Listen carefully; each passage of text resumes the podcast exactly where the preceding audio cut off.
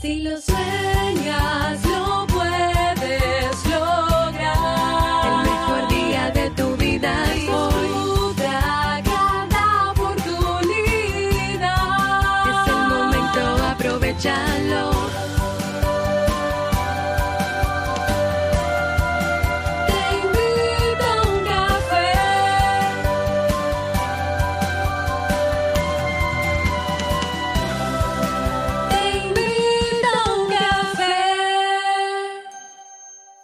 Y ahora contigo, Robert Sasuki, consultor en desarrollo humano y emprendimiento. Hola, ¿qué tal estás? Bienvenido, bienvenida a este nuevo episodio, episodio 1438. Bueno, vamos a llegar al jueves, el jueves pasado mañana, llegamos al episodio 1440 y vamos a celebrar los siete años de Te Invito a un Café este viernes con el episodio 1441. Qué interesante, qué bueno, qué bueno. Bueno, siete años de la renovación de Te Invito a un Café, pero Te Invito a un Café comienza en febrero 2013, o sea que serían más o menos nueve años. Pero el, ca- el café que tú conoces hoy son siete años. Vamos a dar inicio al tema central de este episodio que lo propuso Michelle Cos de nuestra tribu. Un saludo para ti, Michelle, y agradecer evidentemente la respuesta y el aporte de esas mentes brillantes que forman parte de la tribu eh, por, por los aportes y las soluciones que le plantearon a Michelle, que de hecho ya están funcionando. Así que yo estoy contentísimo por eso. Eh, hoy vamos a hablar sobre qué pasa cuando sueños con, con trabajo, ¿no?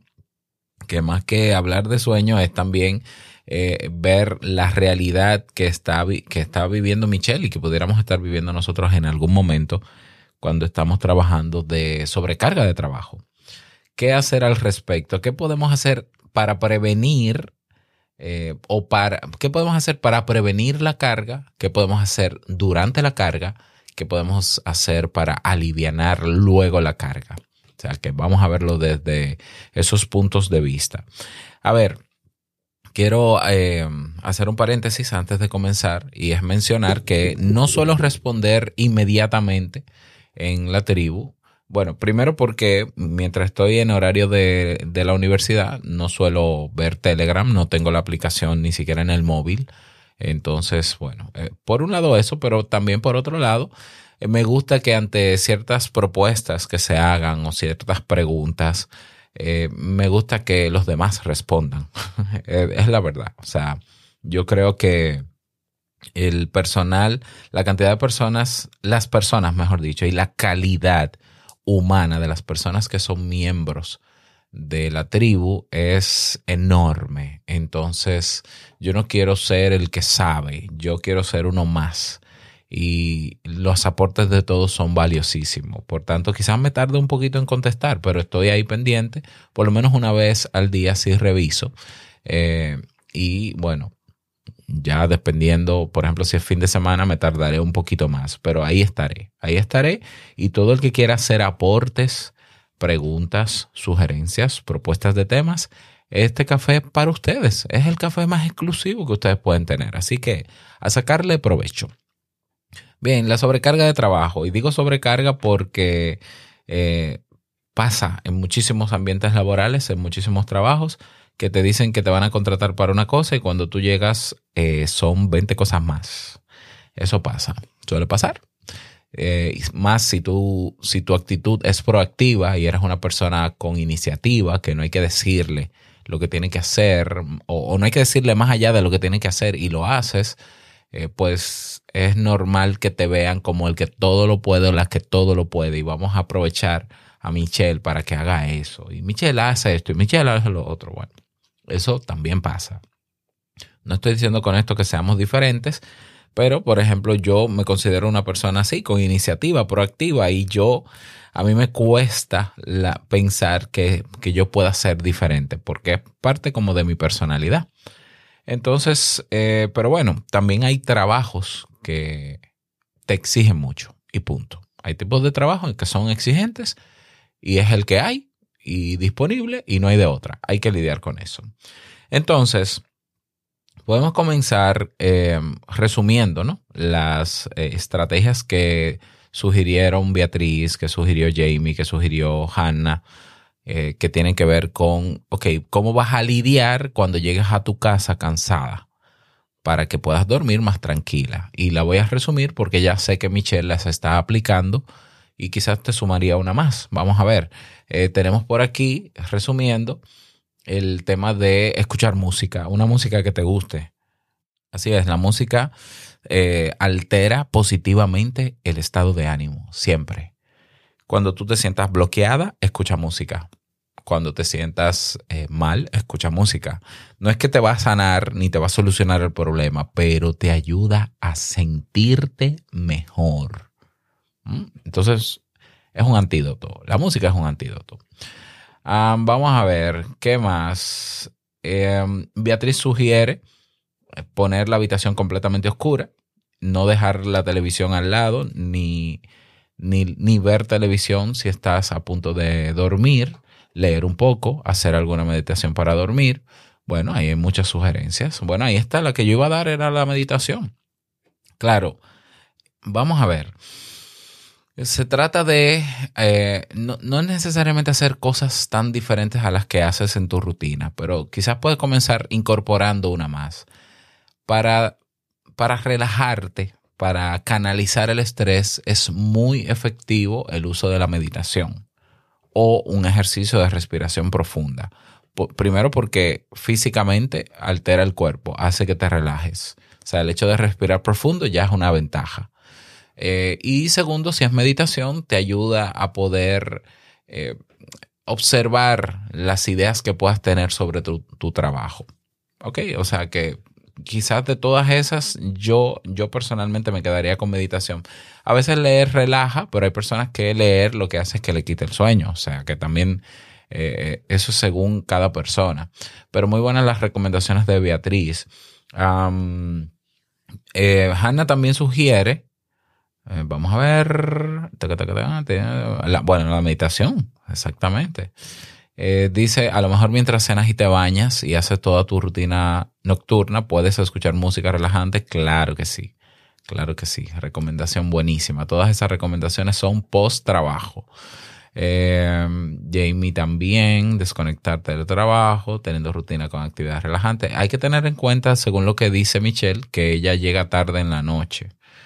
Quizás no tengas eh, tanto tiempo de hacer tantas cosas entonces, meditar y escuchar música quizás, eh, por lo menos son, son soluciones potentes que quizás no toman tanto tiempo. Y bueno, Michelle dice que va a intentar lo de la música. Y que cómo le fue. Y ya dijo cómo le fue. Eh, ah, colorear mandalas, relaja. Y es una forma de meditación. Mm, sí, también, claro que sí. Ay, se tomaba un cafecito. Bueno, Michelle, no sé cómo tú descansas con un cafecito porque a mí me quita el sueño, pero bueno, hay personas que le provocan el efecto contrario. Ok, ante estas recomendaciones, muy buenas todas, muy efectivas todas, que ya Michelle eligió las que le funcionan, hay que tener en cuenta algo. Hay que tener en cuenta cómo, cómo estoy yo organizándome frente al trabajo que tengo.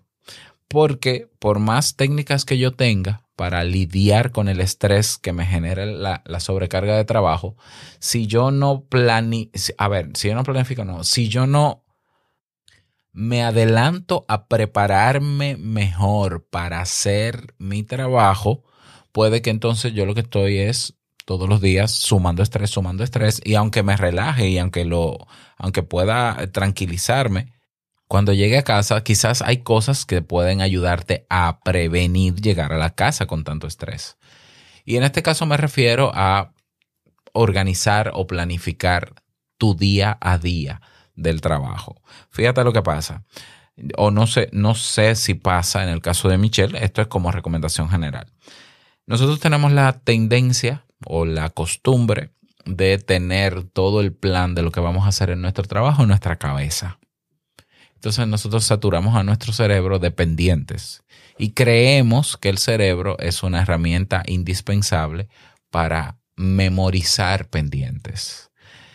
El cerebro puede memorizar pendientes, pero el cerebro se distrae con mucha facilidad y hoy tenemos distractores de sobra. Entonces tú puedes memorizar lo que tienes que hacer hoy en tu trabajo, pero en algún momento el cerebro va a estar atento a otra cosa y no te lo va a recordar. Y en el caso de que te lo recuerde, probablemente aún haciendo otra cosa, el cerebro lo que hace es generarte ansiedad porque sabe que hay muchos pendientes. Y eso sobrecarga tu sistema, ya no solamente con estrés, sino también con ansiedad. Entonces, yo siempre lo he dicho, no confiemos en nuestro cerebro para, para hacer listas de tareas, para hacer listas de pendientes. No, es que yo, yo tengo todo en mi cabeza, yo sé lo que tengo que hacer. Eh, a ver, aunque el cerebro tiene esa capacidad, lo recomendable es no utilizarlo para eso. ¿Por qué? Porque cuando el cerebro se da cuenta de la cantidad de pendientes que tengo cada día, activa en nosotros ansiedad o estrés ambos se traducen en, una energía adicional a la que necesito para desempeñarme que, y debo se supone que debo utilizar esa energía para hacer lo que me toca. El problema es que a veces tengo más energía de la que necesito y esa es la energía, ese sobrante de energía adicional es con, con la que llego a la casa. Entonces, si es el caso, si es el caso, lo recomendable es anotar, planificar por escrito a mano o a computadora o en un móvil, tener una aplicación de listas de tareas o to-do list para tener ahí vaciado los pendientes. Y si tu trabajo exige tiempos para hacer esos pendientes, entonces utilizar reminders o recordatorios. ¿En qué ayuda esto a tu nivel de estrés diario? Ayuda a que cuando tú vacías en, un en una aplicación, en un papel, lo que tienes que hacer y te pones recordatorios o si no, utilizas simplemente una agenda por escrita con los tiempos y esa agenda tú la vas a revisar cada hora, tu cerebro no está pendiente a lo que sigue porque tu cerebro sabe que lo que sigue está escrito. Por tanto, ya el cerebro, aunque tú tengas estrés por el trabajo, pero por lo menos no te va a generar ansiedad, no te va a sumar una ansiedad. ¿Por qué? Porque ya tú sabes que cada hora tú vas a revisar tu agenda para ver qué sigue. Bien, pues ves el reloj, dices, mira, son las 9 de la mañana, déjame ver qué sigue. Y el cerebro no está tan ansioso, porque si se, lo, si se lo dejas ese trabajo al cerebro, el cerebro te va a molestar bastante. Va a estar, ¿qué sigue? Mira, pero esto, entonces tú vas a, hacer, vas a estar haciendo una tarea pensando en la otra tarea y luego en la otra tarea, más los problemas de tu casa, más la familia, más no sé qué, más los amigos, más los imprevistos que muchas veces se dan y las improvisaciones que se dan en el trabajo. Entonces, a ti te puede ayudar en el caso de que no lo tengas, porque si lo tienes, lo, estás haciendo muy bien, tener un sistema diario de productividad o de efectividad que te permita organizar tu trabajo, aunque tú sepas lo que tengas que hacer, sacarlo de tu mente, ponerle ciertos horarios con la flexibilidad que tu trabajo necesita, ¿ya? Y organizar tu día. Y esa planificación, revisarla antes de acostarte. Antes de acostarte. ¿Por qué? Porque cuando tú revisas y planificas el día siguiente, ya el cerebro no te va a recordar nada durmiendo. No te va a crear proyecciones de sueños sobre cosas pendientes porque el cerebro sabe que lo pendiente ya está planificado y está escrito. Puede que te genere un poco de ansiedad, eso es cierto. Pero por lo menos no vas a soñar con eso y esa ansiedad es buena porque es la que te va a animar a levantarte porque sabes que tienes pendientes y lo tienes escritos escrito. Entonces, si, si es tu caso, pruébalo. Pruébalo a hacer lista de tareas o agendar, a tener bloques de tiempo para organizar lo que tienes que hacer. Eh, yo sé que hay trabajos que no hay horarios para muchas cosas, que son improvisación pura o imprevisto todo el tiempo. En ese caso también puede ayudarte a no llegar tan estresada a la casa, hacer ejercicios de 5 minutos de respiración profunda o de meditación entre bloques de trabajo en tu lugar de trabajo. ¿Ya? O sea, eh, cada una hora, cada dos horas, cinco minutos de respiración profunda o diez minutos de relajación o de meditación. Si te lo permite el trabajo, que debería permitirte por lo menos cinco minutos de descanso entre bloques de tiempo. Eso también haría que tú llegues a tu casa todavía menos estresada. Y si a esto le sumamos que quizás en tu trabajo tienes ciertas inconformidades, porque no hay trabajo perfecto y porque hay trabajos que hay que cogerlo porque se necesita dinero, no porque necesariamente se quiera, y hay una lucha en ti interna que está entre, tengo que buscar otro trabajo, este trabajo no sirve, no me gusta, mira, esta gente se maneja mal, yo haría las cosas mejor, etcétera, etcétera, pues entonces te recomendaría tener un diario y antes de acostarte, vaciar ahí todas tus preocupaciones, todas tus molestias. Eh, es un diario emocional, no un diario anecdótico. Entonces te compras una libretita y antes de acostarte, toda esa molestia, incomodidad, frustración, lo que, lo que quieres decirle al jefe pero no puede, escríbelo ahí. Escríbelo. Ya, pueden ser hojas sueltas y luego botarlas, pero escribir es un ejercicio excelente para canalizar esa inconformidad que puedas tener. Inconformidades que, que tienes sobre cosas que no se pueden resolver o que por lo menos tú no las puedes resolver. Y con eso también tenemos que lidiar en el trabajo, lamentablemente. Yo sé que son muchas cosas. Eh, lo que te propongo es que, así como te ha funcionado hacer los mandalas, la música, seguro, eh, incorpora, prueba incorporar una o dos cosas más a tu rutina antes de ir al otro día al trabajo, bueno, sería igual en la noche. Em, por ejemplo, el diario. Quizás yo recomendaría sobre todo el diario para canalizar y la planificación por escrito, para no dejar nada pendiente en nuestro cerebro. Y vamos a ver qué tal, y vamos a ver qué tal te va Michelle, y como recomendación general para todos y todas.